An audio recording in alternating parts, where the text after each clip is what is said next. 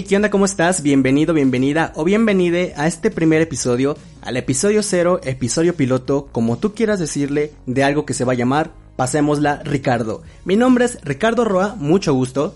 Si no me conoces, ¿qué tal? Esta es mi voz, espero que la encuentres agradable. No te pido que la encuentres atractiva o sexy, pues porque nada que ver.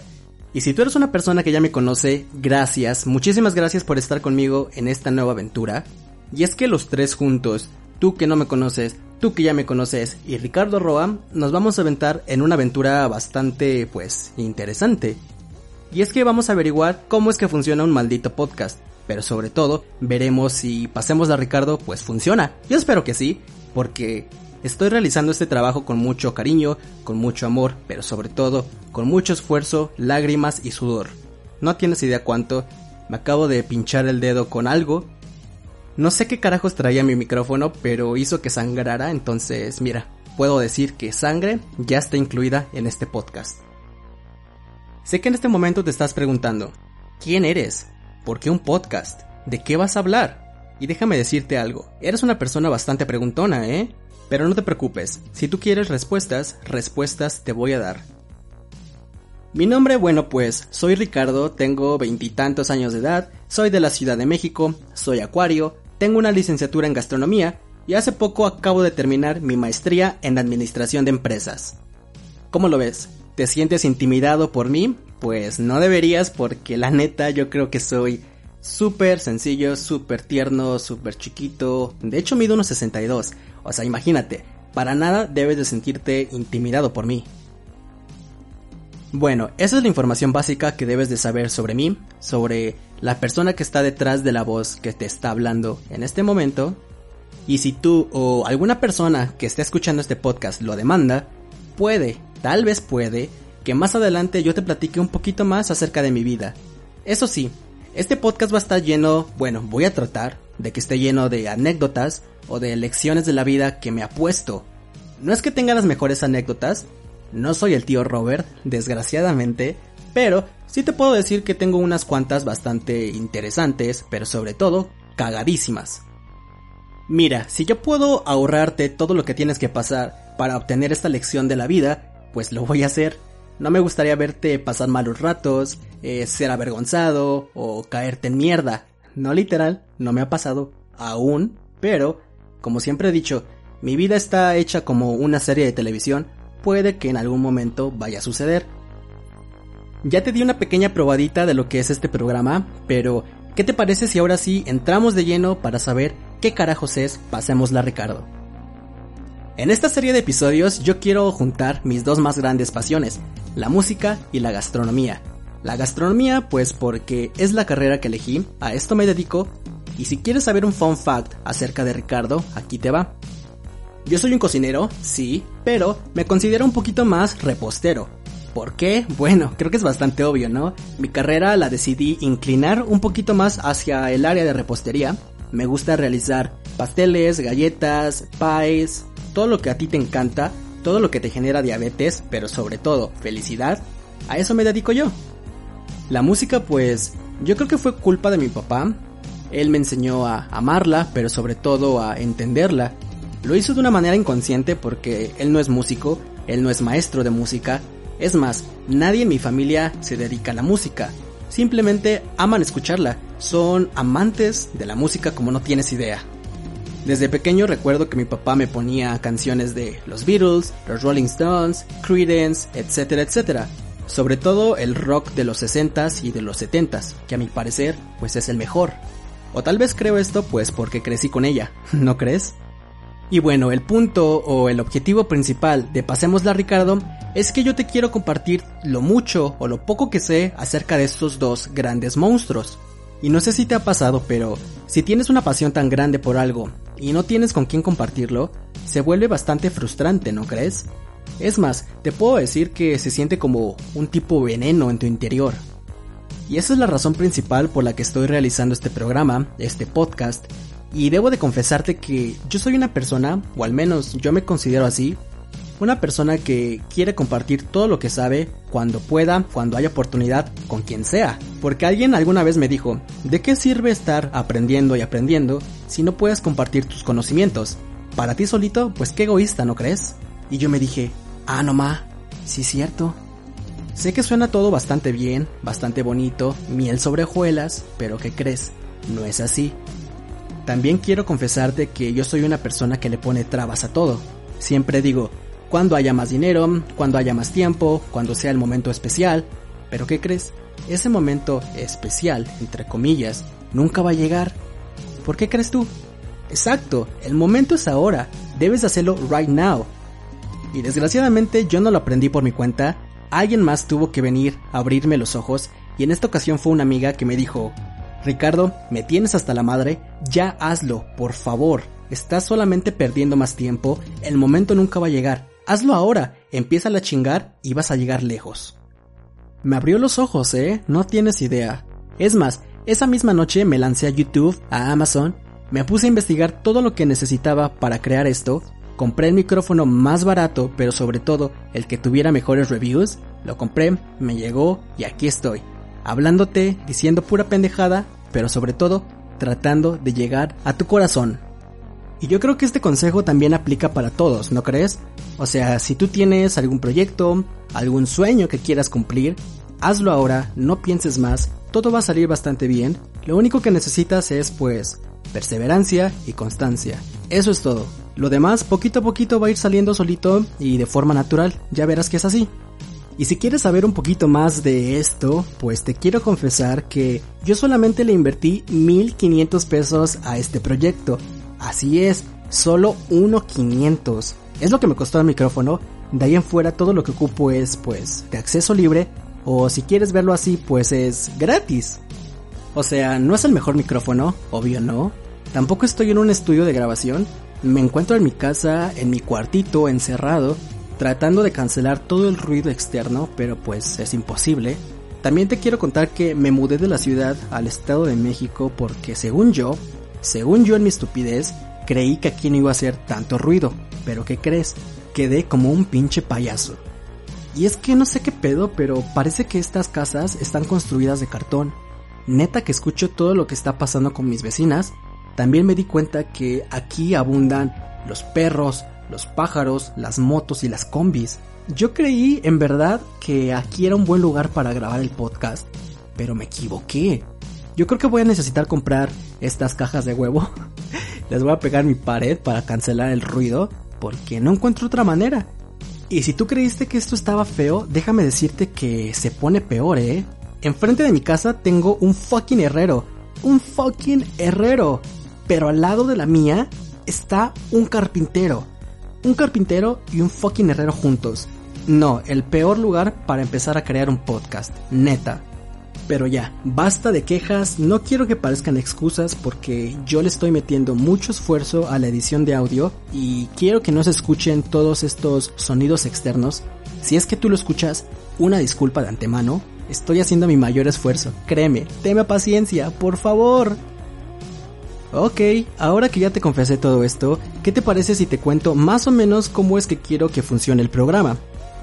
En cada episodio tú y yo vamos a platicar acerca de todo lo que sucedió dentro de la industria de la música y de la gastronomía. Pueden ser chismes, novedades, alguna técnica, algún restaurante que abrió, pero también te quiero confesar que, aunque tú no creas, en la gastronomía hay bastante chisme. Y ahorita te voy a platicar de uno que, uff, estuvo buenísimo. Pero ¿qué crees? Si tú creías que esto iba a ser todo, no señora, no señor, estás equivocado. También va a haber una sección que se va a llamar Noticias Pop, en la cual pues tú y yo vamos a platicar, pero sobre todo vamos a discutir las noticias más importantes en la semana. Vamos a dejar un poquito de lado la gastronomía y la música y vamos a hablar de temas como política, salud, finanzas, no sé, podemos hablar de todo. Pero no te preocupes, no va a haber noticias tristes, no. Yo pienso darte las más positivas, las más alegres, porque sé que el 2020 pues ya te dio puras noticias malas y también sé que si entraste a este podcast, pues tú tal vez estás buscando un despeje, un break de toda la miseria que se está viviendo en este año. Además, al final del episodio yo voy a darte algunas recomendaciones, recomendaciones que yo creo te van a gustar bastante esto porque yo quiero que tú aprendas y te salgas de tu zona de confort. quiero que conozcas que hay muchas otras cocinas aparte de la mexicana, que hay muchos géneros aparte del pop y sobre todo, insisto, quiero que aprendas. En esta ocasión yo te junté una canción, un artista, un disco y un restaurante. Todo de forma inconsciente, en verdad. Pero yo creo que suena bastante bien para ser el primer episodio, ¿no crees? Y si tú quieres saber cuáles son mis recomendaciones para ti en este día, bueno, pues te invito a que te quedes al final del episodio. Sé que te va a gustar, a mí me está encantando platicar contigo, sé que lo vamos a disfrutar bastante. Y si lo escuchaste y te gustó, por favor házmelo saber en mi Instagram. Me encuentras como arroba de fake Robin eso es arroba T-H-E-F-A-K-E Robin P-R, arroba de fake Robin Muchos me preguntan por qué el username y pues esa historia es para otro episodio.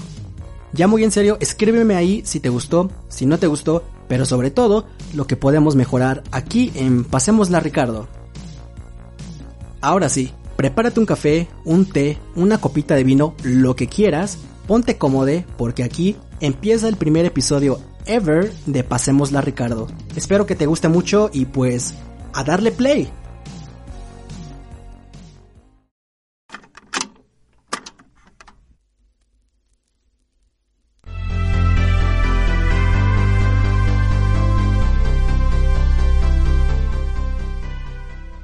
Vamos a empezar hablando de una de las favoritas de muchos que es Dua Lipa. Y es que la pequeña Dula Peep pues lanzó el primer sencillo de su próximo disco llamado Club Future Nostalgia The Remix Album. Y pues la canción es Levitating en un remix acompañado de Madonna, Missy Elliott y una producción de The Blessed Madonna. Que si tú no conoces a The Blessed Madonna, probablemente es porque la conocías como The Black Madonna. Pero ¿por qué se cambió el nombre de esta artista? Bueno, déjame contarte que probablemente ya lo sepas, pero en Estados Unidos el racismo ahorita está a todo lo que da, tanto así que ha orillado a varios artistas a cambiarse incluso su nombre artístico. Un ejemplo de ello fueron las chicas Dixie Chicks, que tuvieron que cambiarse el nombre a llamarse solamente Chicks. Y la canción pues tuvo recepción un tanto variada, hubo gente que la amó, hubo otras personas que la odiaron, yo la verdad te voy a confesar, me mantuve en medio, ni la amé ni la odié. Creo que estuvo bastante cool, pero hasta ahí. Aquí la pregunta es, ¿por qué hubo gente que no le gustó? ¿Por qué hubo gente que incluso la llegó a odiar?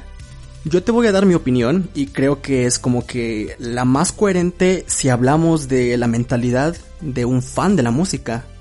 Y es que si te anuncian que va a haber un remix de una canción que está dentro de uno de los mejores discos pop en la historia, y aparte te están diciendo que va a estar con Madonna y Missy Elliott, pues tú esperas una canción eh, rompepistas, ¿no? Algo que le llamamos nosotros un bop. Y que al final no te lo entreguen, que te entreguen algo distinto, pues sí te cabrea, ¿no? Y aquí yo quiero darte un pequeño consejo, lo puedes ocupar tanto en la música como en la vida, y es no tengas expectativas de nada ni de nadie, ever, porque si las tienes y te entregan algo o llega a pasar algo que pues no es lo que esperabas, te vas a enojar y te vas a poner triste. Y mira, malas emociones aquí, no por favor. Y a todo el fandom pop tóxico, yo les quiero decir, ustedes no leyeron entre líneas, esto es un remix, y pues todos decimos que conocemos que es un remix, pero la neta es que no. Y aquí tú estás de suerte porque yo te voy a explicar más o menos cómo es que funciona un remix dentro de la industria musical.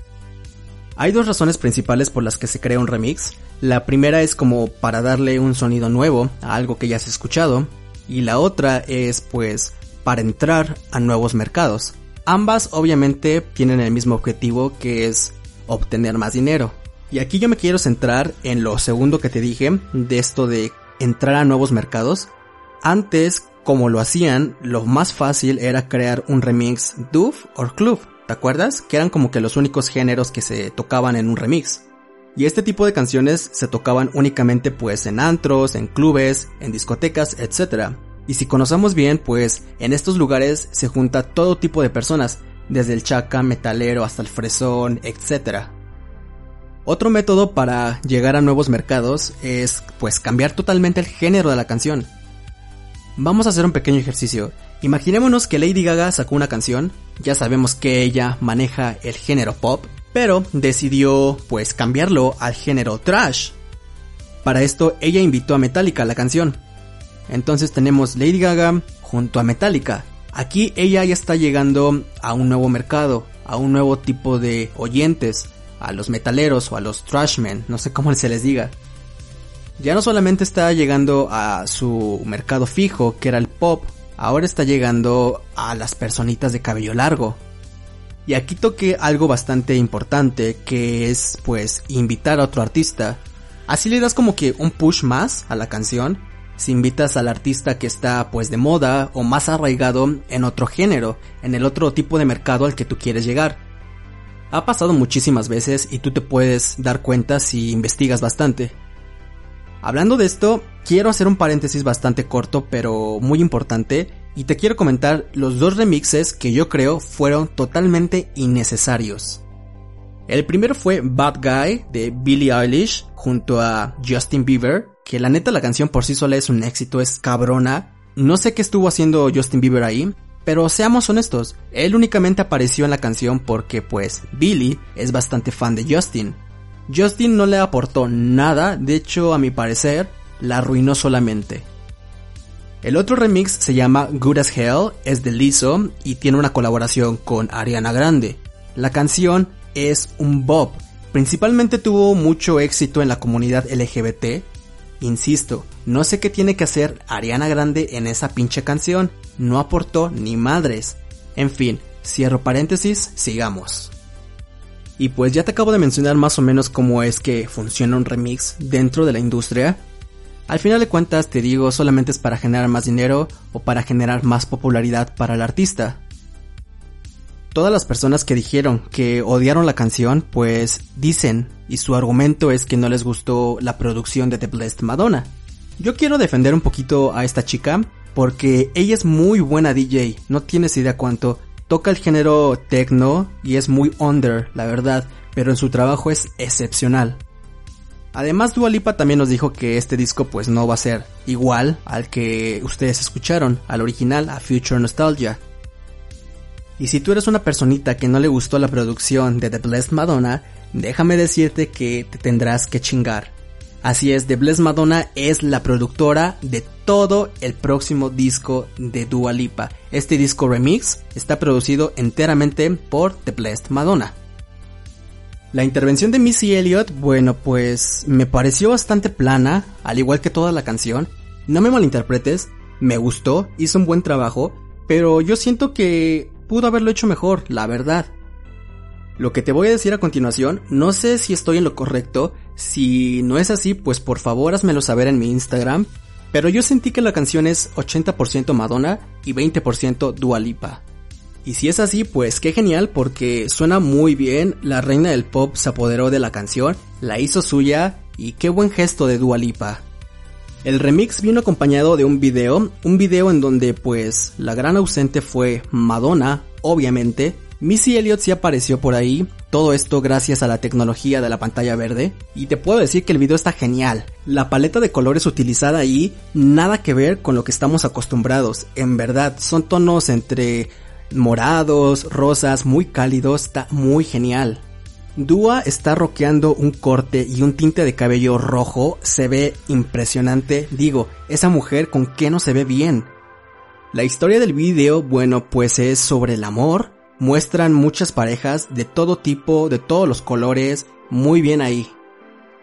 Al vídeo yo le doy dos manitas arriba, a la canción yo le doy simplemente una manita arriba y esperemos que el próximo sencillo, si es que llega a ver, pues sea mejor que esta canción. Lo que sí sabemos es que hay una canción confirmada y este es un remix de la canción Physical al lado de Gwen Stefani y una producción de Mark Ronson.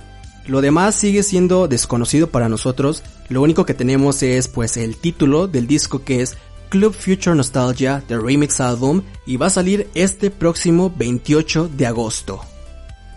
Y ya que estamos hablando de la reina del pop, déjame decirte que en estos últimos días salió la noticia de que Madonna había dejado su antigua disquera Interscope Records. Y bueno, pues la noticia empezó a hacerse muy viral y de hecho muchos rumores empezaron a salir acerca de que Madonna podría regresar a su antigua disquera Warner Music. Y por si tú no lo sabes, pues Madonna firmó con Warner en el año de 1982. Desde entonces, Warner fue el que empezó a publicar y a distribuir todos los discos de la reina del pop. Pero esta alianza duró solamente hasta el año del 2009, en donde Madonna le dijo bye bye, nos vemos hasta la próxima. Y de hecho te voy a dar un poquito de información de lo que estaba pasando por allá del año del 2007 y 2008 entre Madonna y Warner. Y es que la reina del pop estaba buscando nuevos territorios, quería probar un poquito más con su música, quería ser más experimental. Y Warner, bueno, pues él quería seguir sacando éxito tras éxito, disco tras disco. Y aquí viene un dato muy importante. El último contrato entre Warner y Madonna especificaba cierta cantidad de discos, y el último trabajo que lanzó Madonna junto a Warner fue un disco recopilatorio de éxitos llamado Celebration. Y una vez que Madonna lanzó este disco, se deshizo de Warner y pudo firmar con Interscope Records. Pero sucedería una desgracia en la carrera de Madonna, y es que sus últimos trabajos, los tres más recientes dentro de esta disquera, que fueron MDNA, Rebel Heart y Madame X, bueno pues, fueron un fracaso comercial. Y te tengo una noticia más dentro de la reina del pop, y no sé si sepas, pero en estos días Madonna cumplió años exactamente el 16 de agosto. La celebración se llevó a cabo dentro de las tierras jamaiquinas. Madonna estuvo acompañada de sus hijos, a excepción de Rocco, de su novio, de sus amigos. La verdad, esta celebración a comparación de otros años estuvo más pequeña y más tranquila. Y si porque creíste que es el cumpleaños de esta viejita no iba a haber polémica, bueno pues, estás totalmente equivocado. La polémica fue que ella subió una foto a sus historias de Instagram en donde se le puede ver bastante feliz, pero con un porrito en la boca. No es por defenderla ni nada, pero si vas a Jamaica y no te fumas un porrito, ¿realmente fuiste a Jamaica? Pero ojo, yo no estoy incitándote a que consumas drogas. No, no, no, no, no. Si tú quieres hacerlo, adelante. Sé que tienes la inteligencia suficiente para saber si te hace bien o te hace mal. Go ahead. Es más, ¿quieres un dato inútil sobre mí? Yo estoy a favor de todo. Que si vamos a legalizar la marihuana, adelante. Que si vamos a legalizar el aborto, por favor. Que vamos a dejar que parejas homoparentales adopten, sí, por favor. Así vamos a ayudar a que muchos niños sin hogar obtengan uno. Pero bueno, ya, ese es otro tema. Oye, te tengo una última noticia sobre la reina del pop y es que en sus historias de Instagram ella nos ha dado a entender que está trabajando en su próxima película, pero no te preocupes, no va a actuar, mucho menos va a dirigir, sino que en esta ocasión nos va a entregar su película biográfica. Y está trabajando con la directora Diablo Cody, la cual pues escribió el guion de la película Juno. Que cuando va a ver la luz esta película, no lo sé, probablemente en 3, 5 años, conociendo a Madonna incluso en 10 años, pero siento que está bastante cool esa noticia. Digo, hemos tenido últimamente biopics bastante exitosas, como fue el caso de Bohemian Rhapsody y Rocketman, las cuales trataban sobre la vida de Freddie Mercury y de Elton John respectivamente. Y ya ahora sí vamos a cambiar de tema y te tengo una noticia bastante interesante, una noticia que alegró a muchos, a mí no, pero pues aquí te va. Las chicas de Blackpink anunciaron que van a lanzar un próximo single, pero esta ocasión va a ser una colaboración con nada más y nada menos que Selena Motherfucking Gomez. Y te digo que no me emociona esta canción, pues porque no soy fan de Blackpink, mucho menos de Selena Gomez. Es más, de Blackpink te puedo decir que solamente conozco una canción y es la de Let's Kill This Love. Pam, pam, pam, pam. Algo así suena, ¿no? Nada más he escuchado esa parte. Y pues de Selena Gómez yo no me considero un fan, pero sí he escuchado varias de sus canciones. Es más, yo considero que su disco Stars Dance del año del 2013 es el epítome perfecto de lo que nosotros llamamos pop. Las 13 canciones que contiene este disco están producidas y creadas para ser éxitos, son bobs puros. Y pues esta característica también puede ser su condena, puesto a que yo considero que el disco está bastante monótono. En fin, Blackpink, Selena Gómez, próximo sencillo este 28 de agosto. Aún no sabemos el título de la canción, pero estamos seguros que va a ser un éxito. Y también estoy seguro que todo el fandom, tanto del K-pop como de Selena Gómez, se van a encargar de que así sea. Siguiendo con la línea del K-pop, quiero comentarte que Wonho, espero que se diga así, si no es así, perdóname, si eres fan del K-pop y lo estoy pronunciando mal, mil disculpas, pero vamos a decirle así por lo mientras, ¿va? Wonho, este ex integrante de Monsta X, escuchaste bien, dije ex integrante, y quiero hacer un paréntesis aquí porque te quiero comentar acerca de todo este chisme que está, bueno, buenísimo. Pues a Wonho, a este chico se le acusó de haber estafado a una actriz, a una actriz allá en Sur Corea, y todo resultó en ser falso. Él no hizo nada, las acusaciones solamente mancharon la imagen de Wonho y sobre todo de la banda Monsta X. Y yo mientras estaba buscando acerca de este chisme, pues déjame comentarte que encontré dos versiones. La primera dice que Wonho decidió salir de la banda por su cuenta, y la otra versión dice que pues lo echaron. No sé cuál sea la verdadera, si tú eres fan de Monster X o de Wonho, por favor escríbeme y dime cuál es la correcta porque yo estoy perdido y me gustaría saber un poquito más acerca de este chisme. Y con esto cerramos el paréntesis, regresando a la canción te cuento que lleva por título Losing You, o en español Perderte, y es una balada a voz y piano, pero por ahí tiene algunos toques electrónicos que hacen que la canción no se sienta tan aburrida. Lo que hay que destacar de esta canción es la letra. La letra, a pesar de que es un cantante coreano, es totalmente en inglés. Eso es un buen punto porque está llegando a un mercado más global. Además tiene por ahí una línea dentro de la lírica que dice, prefiero perderme a mí que perderte a ti. Y si estás pensando lo mismo que yo estoy pensando en este momento, pues estás en lo correcto. La canción está dedicada a todo el fandom, a todos los fans de Wonho, pero sobre todo a aquellos que siguieron apoyándolo después de su separación de Monsta X. La neta qué bonito. Si tu artista favorito no te dedica a ti, fan, una canción con este tipo de palabras, pues yo creo que estás idolatrando al artista equivocado, ¿no crees? A la canción yo le doy una manita arriba, vayan a escucharla, está creo que en todas las plataformas, al menos yo la escuché en Spotify, ahí está. Y si quieres saber algo bastante interesante de él, y es que este chico tiene un cuerpazo, un cuerpower como no tienes idea. Es más, me atrevo a decir que él es el que tiene el mejor cuerpo dentro de toda la industria del K-pop. Tal vez estoy mal, tal vez, no lo sé, pero de que está sabroso está sabroso, perdóname. Ahora te tengo una noticia un tanto agridulce. Digo agridulce porque por afuera estoy pobrecito, pero por dentro estoy. Jaja, es el karma, perra. Y es que J Balvin nos confesó que se está recuperando del COVID-19. Todo esto mediante un video por ahí de agradecimiento creo en los premios Lo Nuestro. Que yo nunca he entendido qué es eso de los premios Lo Nuestro. El punto es que J Balvin dio mucho de qué hablar con esta noticia, obviamente en plena pandemia, y te digo que yo estoy feliz por dentro porque no sé si tú sepas, pero este reggaetonero tuvo la grandiosa idea de hacer una fiesta.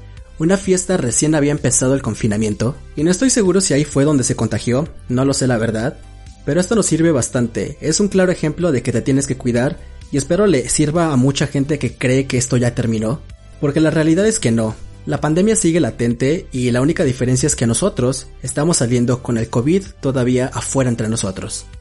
Te debo de confesar que yo no conozco tanto del mundo del reggaetón, no sé los artistas, no sé qué está pasando, no sé de chismes, pero cuando una noticia como esta suena bastante, pues obviamente la tenemos que tocar aquí. Y regresando a las noticias más alegres, te cuento que el cantante americano con descendencia italiana, Tony Bennett, acaba de cumplir la módica cantidad de 94 años.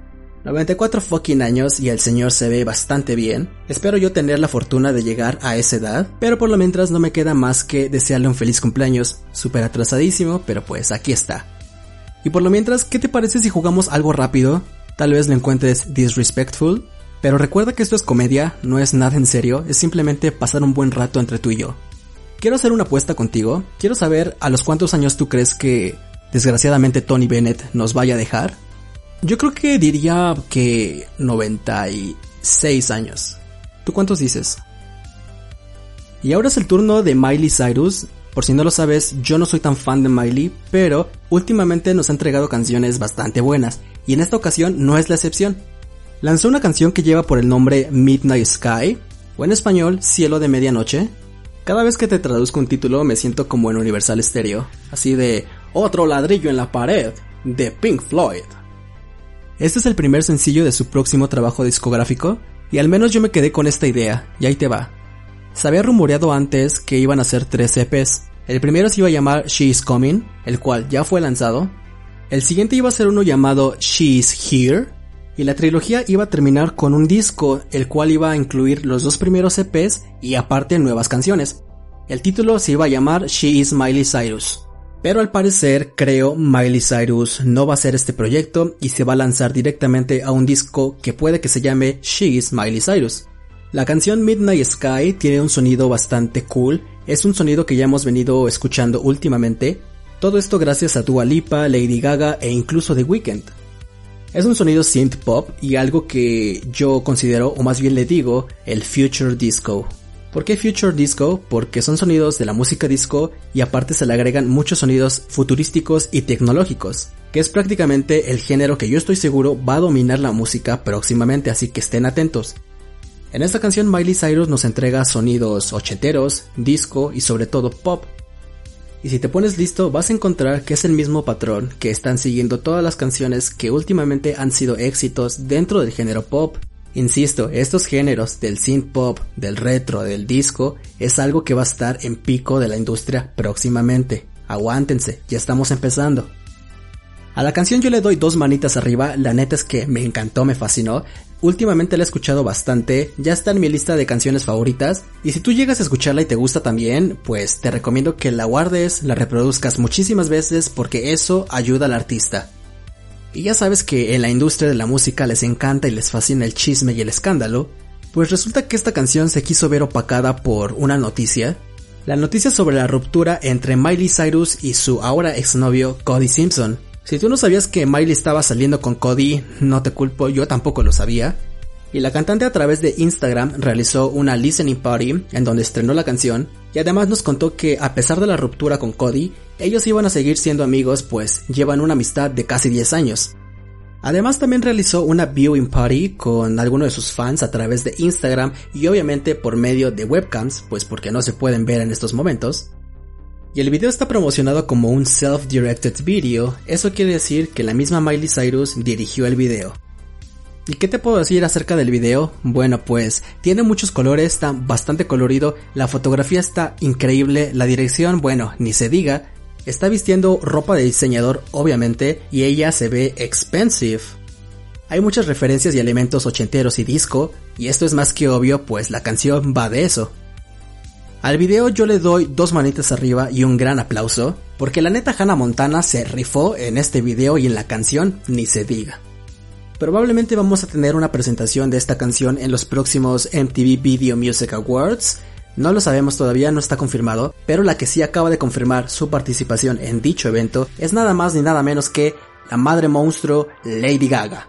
A través de un video bastante peculiar publicado en Instagram, Lady Gaga nos acaba de confirmar que va a estar presente en los MTV Video Music Awards de este año y va a ser la primera presentación en vivo de Chromatica. Que si tú no has escuchado Chromatica no sé qué estás haciendo, ve a escucharlo es también yo lo considero uno de los mejores discos pop del año. Eso sí, yo sí lo considero el mejor de Lady Gaga hasta la fecha. Esta presentación de Lady Gaga va a estar acompañada de otras más por parte de varios artistas como The Weeknd, Maluma, J Balvin, CNCO, BTS, Doja Cat y entre otros. Recién empezaba la pandemia y MTV aseguraba que los premios iban a ser presenciales, pero ¿qué crees? No va a ser así. Al menos tampoco van a ser virtual, que eso es algo bueno, lo que sí va a suceder es que todas estas presentaciones se van a llevar a cabo en exteriores alrededor de la ciudad de Nueva York, sede de los premios MTV. Y ya para terminar la sección de la música, quisiera compartirte esta siguiente novedad musical, y viene de parte de un artista que es probablemente mi artista favorito alternativo en estos momentos. Se trata de Young Blood, y si tú no conoces a Young Blood te lo recomiendo bastante. Es un chico de 22 años, él viene del Reino Unido Toca los géneros principalmente del pop punk y el rock alternativo, y la canción de la que te quiero comentar ahorita se llama Lemonade, es el segundo sencillo de su próximo trabajo discográfico. Anteriormente había lanzado una canción llamada Strawberry Lipstick, que a mí me encantó y es una de mis favoritas del año. Y en esta ocasión el británico hace una mancuerna bastante interesante con el rapero Denzel Curry, y nos entrega una canción con ahí unos elementos del trap y del hip hop, que la neta yo y estoy seguro ninguno de sus fans se lo esperaba. La canción está genial, funciona bastante bien. La letra, bueno pues, Youngblood se caracteriza por eso, por dar mucha crítica social dentro de sus canciones, y en esta ocasión no es la excepción. Esta vez nos habla sobre toda esta presión que la sociedad genera dentro de nuestro cerebro, y la neta es que te hace recapacitar mientras va avanzando la canción. La canción está bastante genial, me encantó, de hecho tiene un coro bastante pegadizo, es más, no te miento, ahorita mientras estoy hablándote la tengo en la cabeza, There you squeeze my brain, getting off the pain, dripping down your face like I'm lemonade. Y pues ahí lo tienen, Lemonade Denzel Curry con Young Blood, esta canción que yo le doy un limón dorado, ¿entendieron? Limón por Lemonade, jajaja, qué gracioso soy. Y así con esta novedad de Young Blood terminamos la sección de música. Espero que te haya gustado bastante porque la neta a mí me encantó y también espero que hayas aprendido algo de lo mucho o de lo poco que te enseñé acerca de esta industria musical.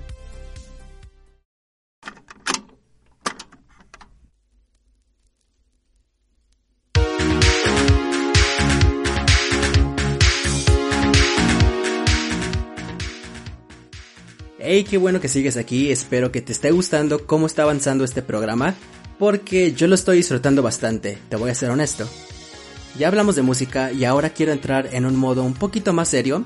Esta es la sección de las noticias. No voy a ser el conductor de televisión, mucho menos de radio, pero estoy seguro que la vamos a pasar bien aquí y vamos a discutir unos cuantos temas, temas que son bastante interesantes e importantes sobre todo porque pues suceden en nuestro mundo, en nuestra Tierra, y al menos de que seas de Marte, esto te compete.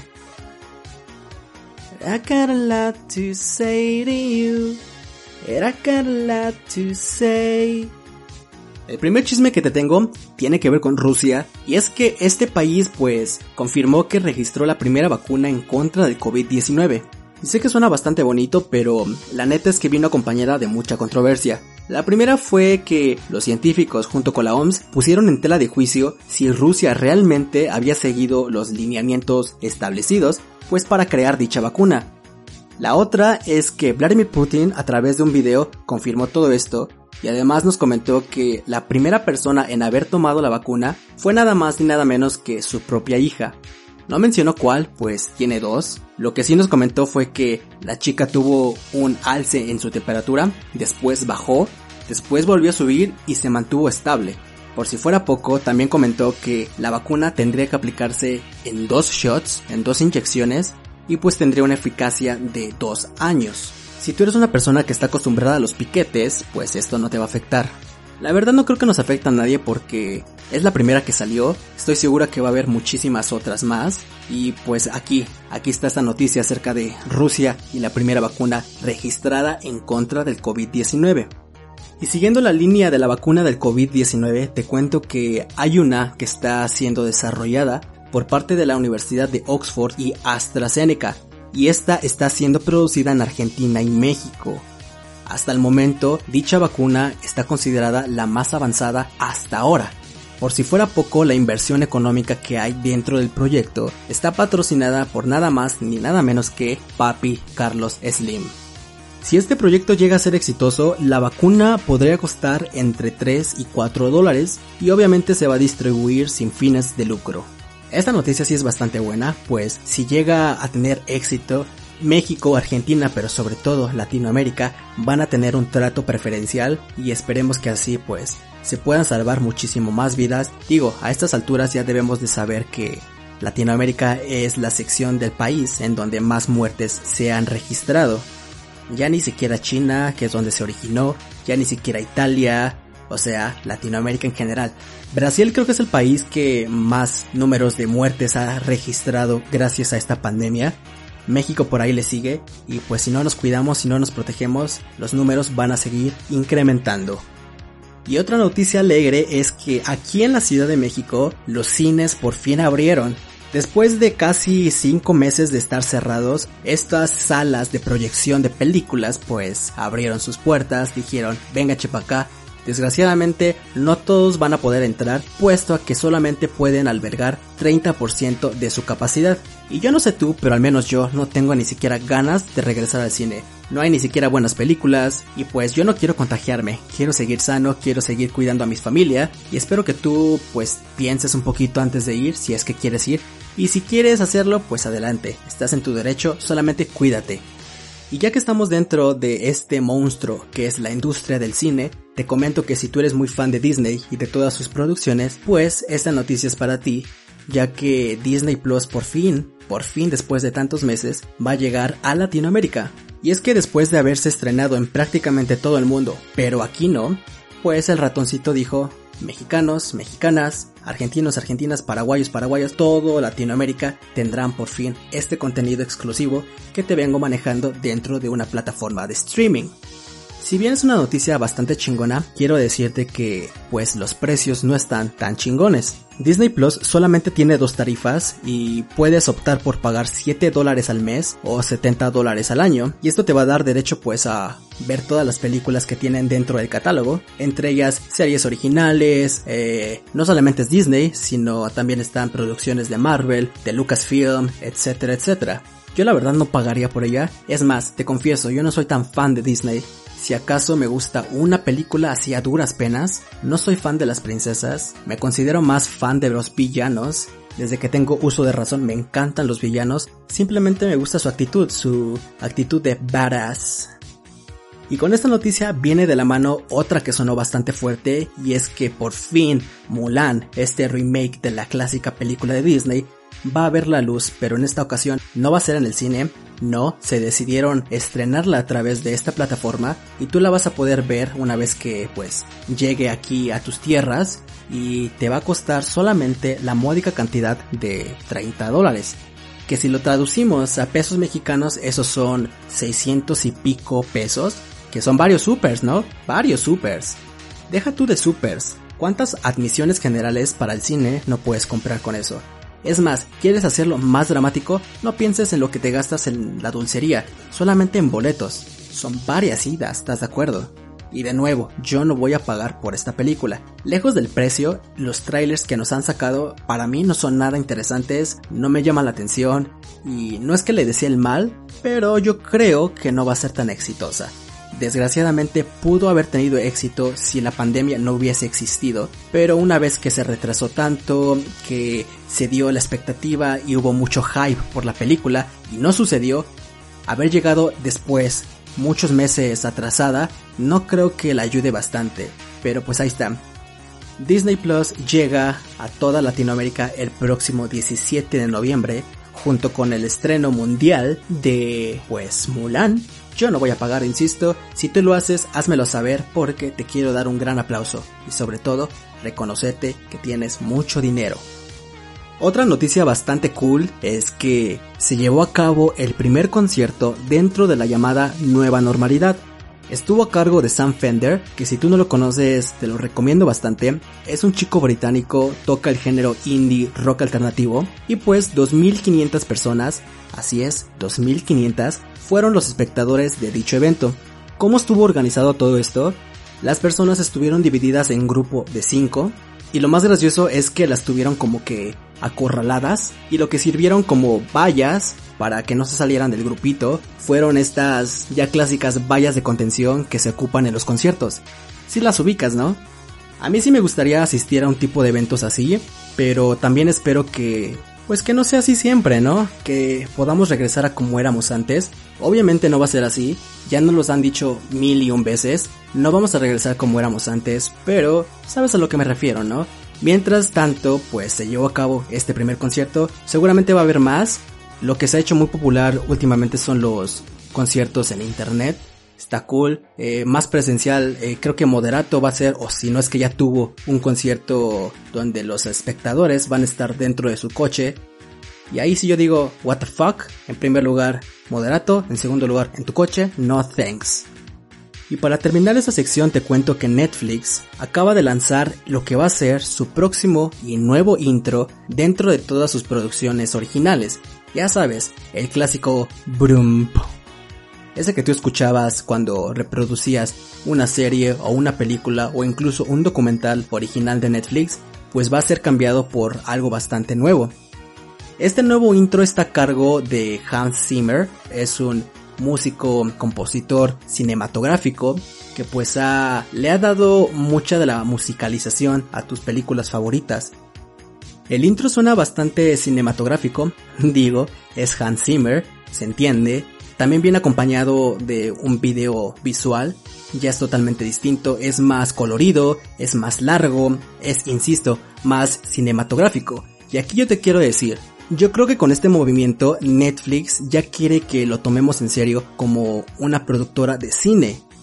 Ya sabes que antes pues no nominaban a las producciones de Netflix para ningún premio, esto ya cambió poquito a poquito, ya incluso fue nominado para premios Óscares Pero con este movimiento ya nos dice, nosotros creamos cine al igual que Hollywood, al igual que otra casa productora, y pues lo ha hecho bastante bien a mi parecer.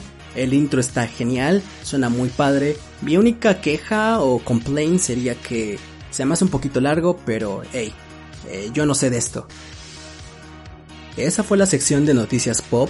Tocamos las noticias que a mi parecer fueron las más importantes, las más alegres.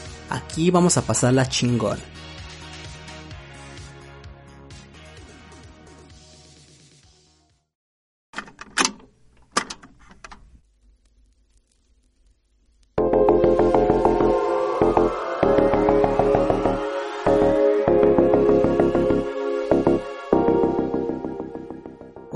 Te debo de confesar que en este momento yo tengo bastante hambre, no he comido desde hace como 4 horas, he estado platicando aquí contigo, no es una queja, no por favor, no pienses eso, simplemente te lo quise comentar porque a continuación vamos a platicar un poquito acerca del mundo de la gastronomía. ¿Te acuerdas que al principio yo te comenté que hoy íbamos a hablar sobre un chisme buenísimo? Pues ha llegado el momento. Resulta que todo Twitter se le fue encima, se le fue a la yugular al chef Enrique Olvera. ¿Quién es Enrique Olvera? Tal vez no te suene. Él es el chef y dueño del restaurante que está considerado el mejor de México. El restaurante se llama Puyol, tal vez ya te suena, ¿no? Bueno, la red social atacó como no tienes idea a este chef. ¿Pero por qué? Si los cocineros pues no se meten tanto en problemas, en tantas polémicas. Bueno, pues el chef escribió una columna y se publicó en un diario de circulación nacional en donde prácticamente ataca y critica a todos los mexicanos.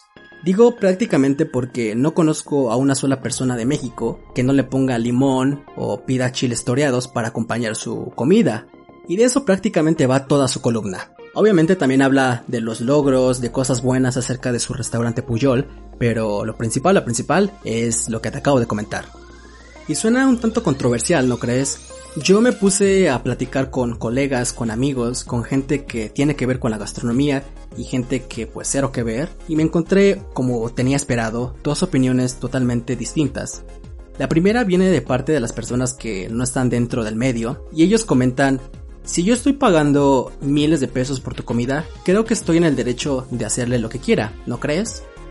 Y el otro comentario que pues viene de parte de los que se dedican a esto de la cocina, ellos me dicen, sí, puedes hacer lo que quieras con tu comida porque pues estás pagando por ella, pero me gustaría que lo tomaras en cuenta como mi trabajo, como mi proyecto, y tú no sabes qué hay detrás de él. Puede que haya desvelos, frustraciones, enojo, investigación.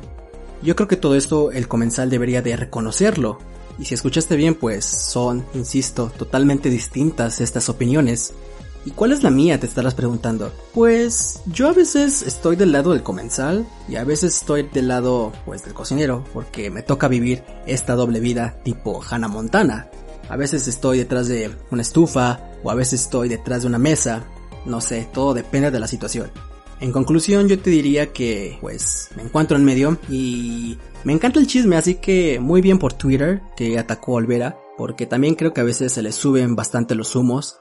No he ido a comer a Puyol, obviamente, el lugar es expensive as fuck. Creo que el cheque promedio por persona mínimo es de 3 mil pesos. Y esos son varios supers, ahora sí, son varios supers. Tal vez uno y medio, pero mira, más de uno sí es. Si tú llegas a ir, insisto, házmelo saber porque te quiero dar otra vez un aplauso y ya tendrías dos aplausos. Neta que si hay alguien que contrate Disney Plus, pague por la película de Mulan y vaya a Puyol, oye, hazme tu amigo por favor porque necesito más gente así, necesito un poquito de ayuda económica. Ya para terminar este chisme, me gustaría comentarte dos videos. El primero es uno de acerca de la ruta de la garnacha, en donde tienen como invitado al chef Carlos Gaitán, que también es un chef bastante reconocido aquí en México y en Latinoamérica. Y Eduardo Villar le pregunta, oiga chef, ¿está bien ponerle limón a toda la comida? A lo que el chef respondió, sí, tú échale limón, eh, le estás agregando acidez y todo platillo necesita ese toque de acidez. Pero si estamos hablando de que Puyol tiene platillos bastante, pues, elaborados a comparación de el platillo que estaban degustando en este video que eran tacos al pastor, Ahí sí yo digo, no manches, de seguramente este platillo elaborado con muchos ingredientes, con muchas texturas, ya incluye la acidez. Pero ya, tú sabes si le pones o no, y como dato adicional, si tú pides limones en Puyol, sí te los van a dar, pero te van a dar una mínima cantidad, así súper poquito. Y te van a dar el limón normal, el verde que conocemos, y el limón Eureka, que es el amarillito, el más famoso, el que se ocupa bastante en Estados Unidos. Y el segundo video es de parte de Casa Comedy, que si tú no conoces Casa Comedy, te recomiendo que vayas a YouTube, lo busques, te suscribas porque Ahí es donde suben este programa que me encanta llamado ñam ñam extravaganza. Me encanta porque pues es comedia y gastronomía junta. Perfección.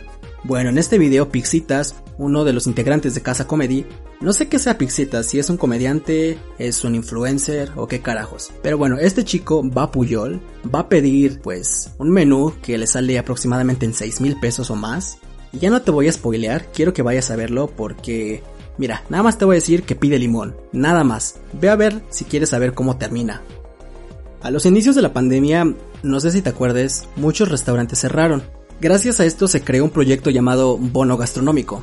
Pero ¿qué es este llamado bono gastronómico? Ahí te va. Cuando cerraron, los trabajadores siguieron percibiendo su sueldo, pero obviamente no tenían propinas, esta es la premisa principal, pero obviamente también sirve para apoyar y salvar la economía de la industria, sobre todo también la economía de sus trabajadores, pues surge este proyecto, este proyecto que está impulsado principalmente por muchos restaurantes icónicos dentro de la Ciudad de México. ¿Cómo funcionaba? Bueno, pues tú podías ir a cualquiera de estos restaurantes participantes, entregarles cierta cantidad de dinero, todo depende del lugar, podía ir desde los mil hasta los cinco mil pesos, y a cambio te iban a entregar un cupón, un cupón que tú podías canjear una vez que volvieran a abrir las puertas. O sea, sé que si yo pagué mil pesos, ellos me entregan mil pesos que puedo ocupar dentro de su establecimiento y pues canjearlo en lo que quiera, en los platillos que quiera, en el combo que quiera. Esto funcionó bastante bien, de hecho tuvo una recepción increíble, tanto así que varios restaurantes de afuera de la ciudad se empezaron a unir a la causa. Y fue un acto bastante humano, lo cual se merece mis respetos y un gran aplauso de parte de su servidor. Y ahí está, ahí está esto sobre el bono gastronómico, te lo quería comentar porque pues es algo importante que sucedió dentro de este movimiento gastronómico aquí en México, principalmente de mi ciudad, de la Ciudad de México, y quiero que te vayas como que empapando un poquito de toda esta información, de todo este contexto para que no estés tan pues tan perdido o tan perdida y sepas a dónde ir y a dónde no ir, pero sobre todo qué comer. Otro proyecto que se originó gracias a la pandemia es uno llamado Siempre Carmela, el cual está dirigido por la chef Gaby Ruiz, que si tú no la conoces, pues qué mal porque ella está considerada la mejor chef del 2019 en nuestro país, al igual que pues su restaurante Carmela y Sal es uno de los mejores restaurantes de la ciudad, de México incluso, en el año del 2019. ¿De qué va siempre Carmela? Bueno pues, la chef nos está entregando platillos más bien ella le llama guisados de mamá, guisados que van desde frijol con puerco con chiltomate rojo, hay algunas rajas poblanas con pollo, chicharrón de coco, etc. Tiene una lista bastante interesante que tú puedes checar en Instagram. Y estos guisados están empaquetados al vacío y están congelados, obviamente pues para su venta. Y las presentaciones van desde el cuarto, medio y hasta el kilo. No esperes los precios más baratos, pues porque no, porque es la chef Gaby y tiene uno de los restaurantes más importantes hasta el momento dentro de la cocina mexicana. Y si tú quieres probar los productos de Siempre Carmela, pues puedes hacerlo a través de su cuenta de Instagram. Ahí está todo lo que tú necesitas saber antes de realizar tu pedido. Tienes su información de contacto y si lo haces, me lo haces saber. Y vamos a hablar del chef Eduardo García, y es que acaba de estrenar nuevo restaurante en esta ocasión no es un nuevo concepto, es simplemente la extensión de su clásico restaurante Máximo Bistrot. En esta ocasión la sede se encuentra en Álvaro Obregón 65 bis, Colonia Roma, en la Ciudad de México. Que yo nunca he entendido esto del bis, si alguien me puede explicar. Tú no mamá, porque ya lo hiciste y no entendí. A la inauguración asistieron los medios de comunicación y los medios gastronómicos. Subieron varias fotos, varios vídeos y por lo que vi, yo te puedo decir que el lugar está bastante mono, muy bonito tiene toques rústicos, está bien diseñado, le entra bastante luz y la verdad sí dan ganas de ir a comer ahí. Y si tú quieres ir a comer a Máximo Bistrot en su matriz o en esta nueva sucursal, te debo de decir dos cosas. La primera, prepárate económicamente porque pues los precios no están tan accesibles. Y la segunda, prepárate en tu paciencia porque la lista de espera puede llegar incluso a tres meses. Y si tú logras superar estos dos puntos que te acabo de decir, muchas felicidades, me comentas qué tal tu experiencia ahí y te voy a dar tu tercer gran aplauso porque la neta eres bastante pudiente.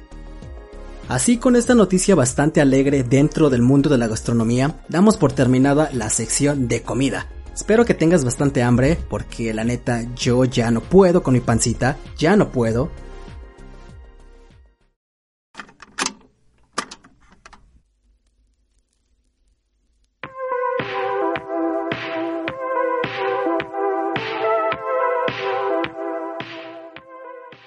¿Y qué te parece si ya para acabar este episodio del día de hoy nos vamos directamente a las recomendaciones, va?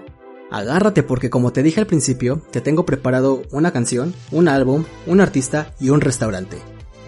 Vamos a empezar con el disco porque yo lo considero uno de los mejores del año y sin duda está dentro de mis favoritos ever. El disco se llama Such Pretty Forks in the Road, es de Alanis Morissette y déjame decirte dos datos bastante interesantes. El primero es que todas las canciones, estas 11, fueron compuestas únicamente por dos personas, por la misma Alanis y un compañero de ella. El otro dato es que todo el disco está producido únicamente por dos personas, y las dos son mujeres. ¿Por qué te estoy recomendando el disco? Bueno pues, Alanis parece que no se quedó atorada en los 90, de hecho avanzó bastante, el sonido del disco es muy actual, es alternativo, tiene canciones bellísimas, Trata sobre temas muy importantes como el alcoholismo, eh, la sobriedad, los hijos, la maternidad, el sexismo, el feminismo, etc. Si a ti te gusta la música alternativa, la música indie, este disco definitivamente es para ti. Y ahora la canción. Esta se llama Hypnotized y es de Purple Disco Machine junto a Sophie and the Giants y te la recomiendo porque tiene un género disco bastante eléctrico y es el tipo de canciones que necesitamos ahorita para bailar, para estar alegres, porque la neta el 2020 está haciendo de las suyas cabronamente. La canción tiene tres versiones distintas, la primera es la normal, el sencillo, la otra es una versión club dub, que es más movidita, y la última es una versión extendida. Ahí lo tienes, tienes tres versiones distintas, tres oportunidades diferentes de disfrutar esta canción, que al final las tres, estoy seguro, te van a hacer bailar. Y a continuación viene el artista y estoy muy emocionado de comentarte de él porque yo soy muy fan, bastante, y lo más seguro es que en próximos episodios vaya a hablar demasiado de él. Si ya tenía suficiente de que hablara de Madonna, ahora prepárate porque te voy a presentar a quien yo considero es mi novio, el nombre de ese artista es Conan Gray. A lo mejor ya lo escuchaste, a lo mejor no. Lo más seguro es que no porque desgraciadamente aquí en Latinoamérica aún no ha tenido tanto boom. Y me encantaría platicarte muchísimo acerca de su vida, pero lo quiero hacer lo más corto posible. La carrera de Conan no empezó de hecho en la música, fue más bien en YouTube. Y podríamos decir incluso que él era un youtuber. Más adelante aprendería a tocar la guitarra, a componer, pero sobre todo a grabar su música. Esto hizo que él pudiera lanzar su EP llamado Sunset Season, el cual tenía una canción de nombre Generation Y. Generación porque era la canción que le dio la popularidad a Conan en el mundo de YouTube. Más adelante lanzaría lo que conocemos como Maniac, que probablemente es la canción más famosa del artista. Esta canción tiene muchos toques pop, pero no pierde el estilo de Conan Gray. Es la canción que es más fácil de digerir dentro de su discografía y digo digerir porque comúnmente, si no es que todas las canciones de Conan son bastante tristes, crudas o incluso melancólicas. Y como fun fact, las inspiraciones más grandes de Conan son Taylor Swift y Lord. No hace mucho se publicó su primer disco, su disco debut, el cual lleva el título Kid Crowd. Este álbum solamente ha logrado que Conan obtenga más popularidad, más reconocimiento, pero sobre todo su espacio dentro del mainstream. Es por eso que te recomiendo este artista, tiene canciones muy buenas, probablemente el 50% tiene sonidos muy alegres y el otro 50% tiene sonidos que te pueden poner en un mood tipo triste o pensativo. Eso no quiere decir que cuando lo escuches te vas a querer suicidar, no, no manches. Entonces tenemos al artista Conan Gray, a la canción Hypnotized y al álbum Such Pretty Forks in the Road, las cuales son las recomendaciones que yo te hago el día de hoy en este episodio. Mi recomendación para ti en este aspecto de la comida se trata de un restaurante que se llama Nudo Negro. Sé que suena bastante sucio, pero nada que ver. Este es el primer proyecto de la dupla llamada Bull Tang, la cual está conformada por el chef Daniel Obadía y el chef Guy Orozco. Aquí tú vas a poder encontrar la combinación perfecta entre las cocinas de Asia y la cocina mexicana. Hay cocinas como la japonesa, la china, la coreana, la israelí y todas tienen un toque bastante picosito, pues porque México, ¿verdad? Y si quieres que te recomiende algo para comer ahí, pues lo voy a hacer con mucho gusto. Para este frío se antoja algo caliente, ¿no crees? Y te voy a recomendar lo que es probablemente mi platillo favorito de todo el menú. Se llama Tonkatsu Club Sandwich. Y antes de que te vayas, porque dije sandwich, déjame explicarte cómo está hecho, porque no es nada común. Está compuesto por panes al vapor que después van a estar sellados en mantequilla. En medio tienes una milanesa de cerdo empanizada súper crujiente. Está aderezado con la mayonesa japonesa y también una salsa tonkatsu de la casa. Por si fuera poco, viene acompañado de unas papas a la francesa con cebollín. Uf, buenísimas. Pero si te quieres ver bastante fancy y mamón, ¿qué tal una barbacoa de pato? Este pato va a estar añejado 7 días, bien acompañado de una salsa de chile ancho y mulato con un toque de raíz de cilantro, además de un puré de coliflor, ajo y jengibre, todo esto frito, y el toque final va a ser una espinaca china a las brasas. Muy rico, tal vez no tan barato como el tonkatsu, pero oye, la experiencia de sabores en tu boca vale la pena cada centavo. Y si tú eres fan de lo dulce, déjame recomendarte un postre, un postre que me gusta bastante. Te lo voy a escribir nada más para que se te antoje y vayas a comerlo. De pie vas a tener una base tradicional cheesecake, pero lo interesante viene a continuación.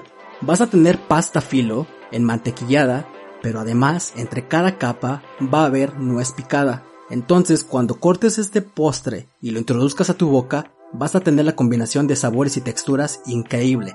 Vas a tener salado, dulce, crujiente y suave, pero como que le hace falta algo, ¿no? Incluso en lo dulce, un ligero toque de acidez le ayuda bastante.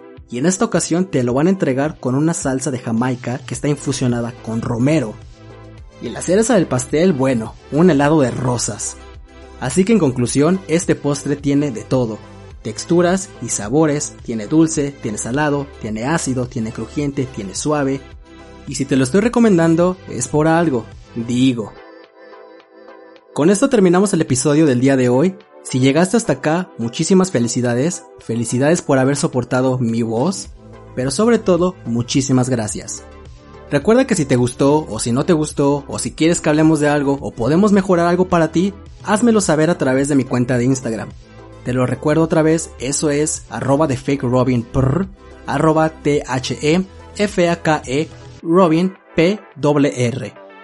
Y si te llamó la atención alguna canción, algún vídeo o algún artista, te recomiendo que vayas a escucharlo, verlo o a seguirlo en cualquiera de las plataformas digitales disponibles en este momento, ya sea Spotify, iTunes, Deezer, Google Play, YouTube, etc porque todo esto no sabes, pero le ayuda bastante a los artistas. Hay que apoyarlos, hay que ayudar a esta industria musical, porque últimamente con esto de la tecnología, pues ya las descargas ilegales son inminentes, ya nadie compra discos, ya nadie compra canciones.